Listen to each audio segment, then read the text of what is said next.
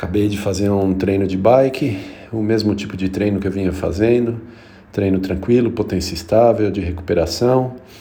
É, esses dias o plano realmente é descansar até a meia maratona de sábado.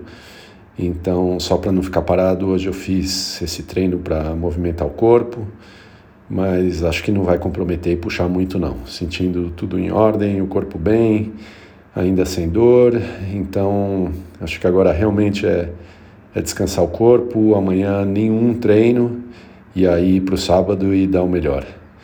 Ontem eu fiquei pensando e eu vi um, um Twitter do Brett Sutton, que é um treinador de triatlon, e achei bem legal, falando o óbvio que a gente fala sempre, ou todo mundo pensa e sabe, mas que é confiar no processo, né? Então, assim, um pouco dane-se as corridas, dane-se o, o tempo e tudo mais. O mais importante é o processo, que é isso que é o legal, por isso que a gente treina para triatlon ou para qualquer coisa.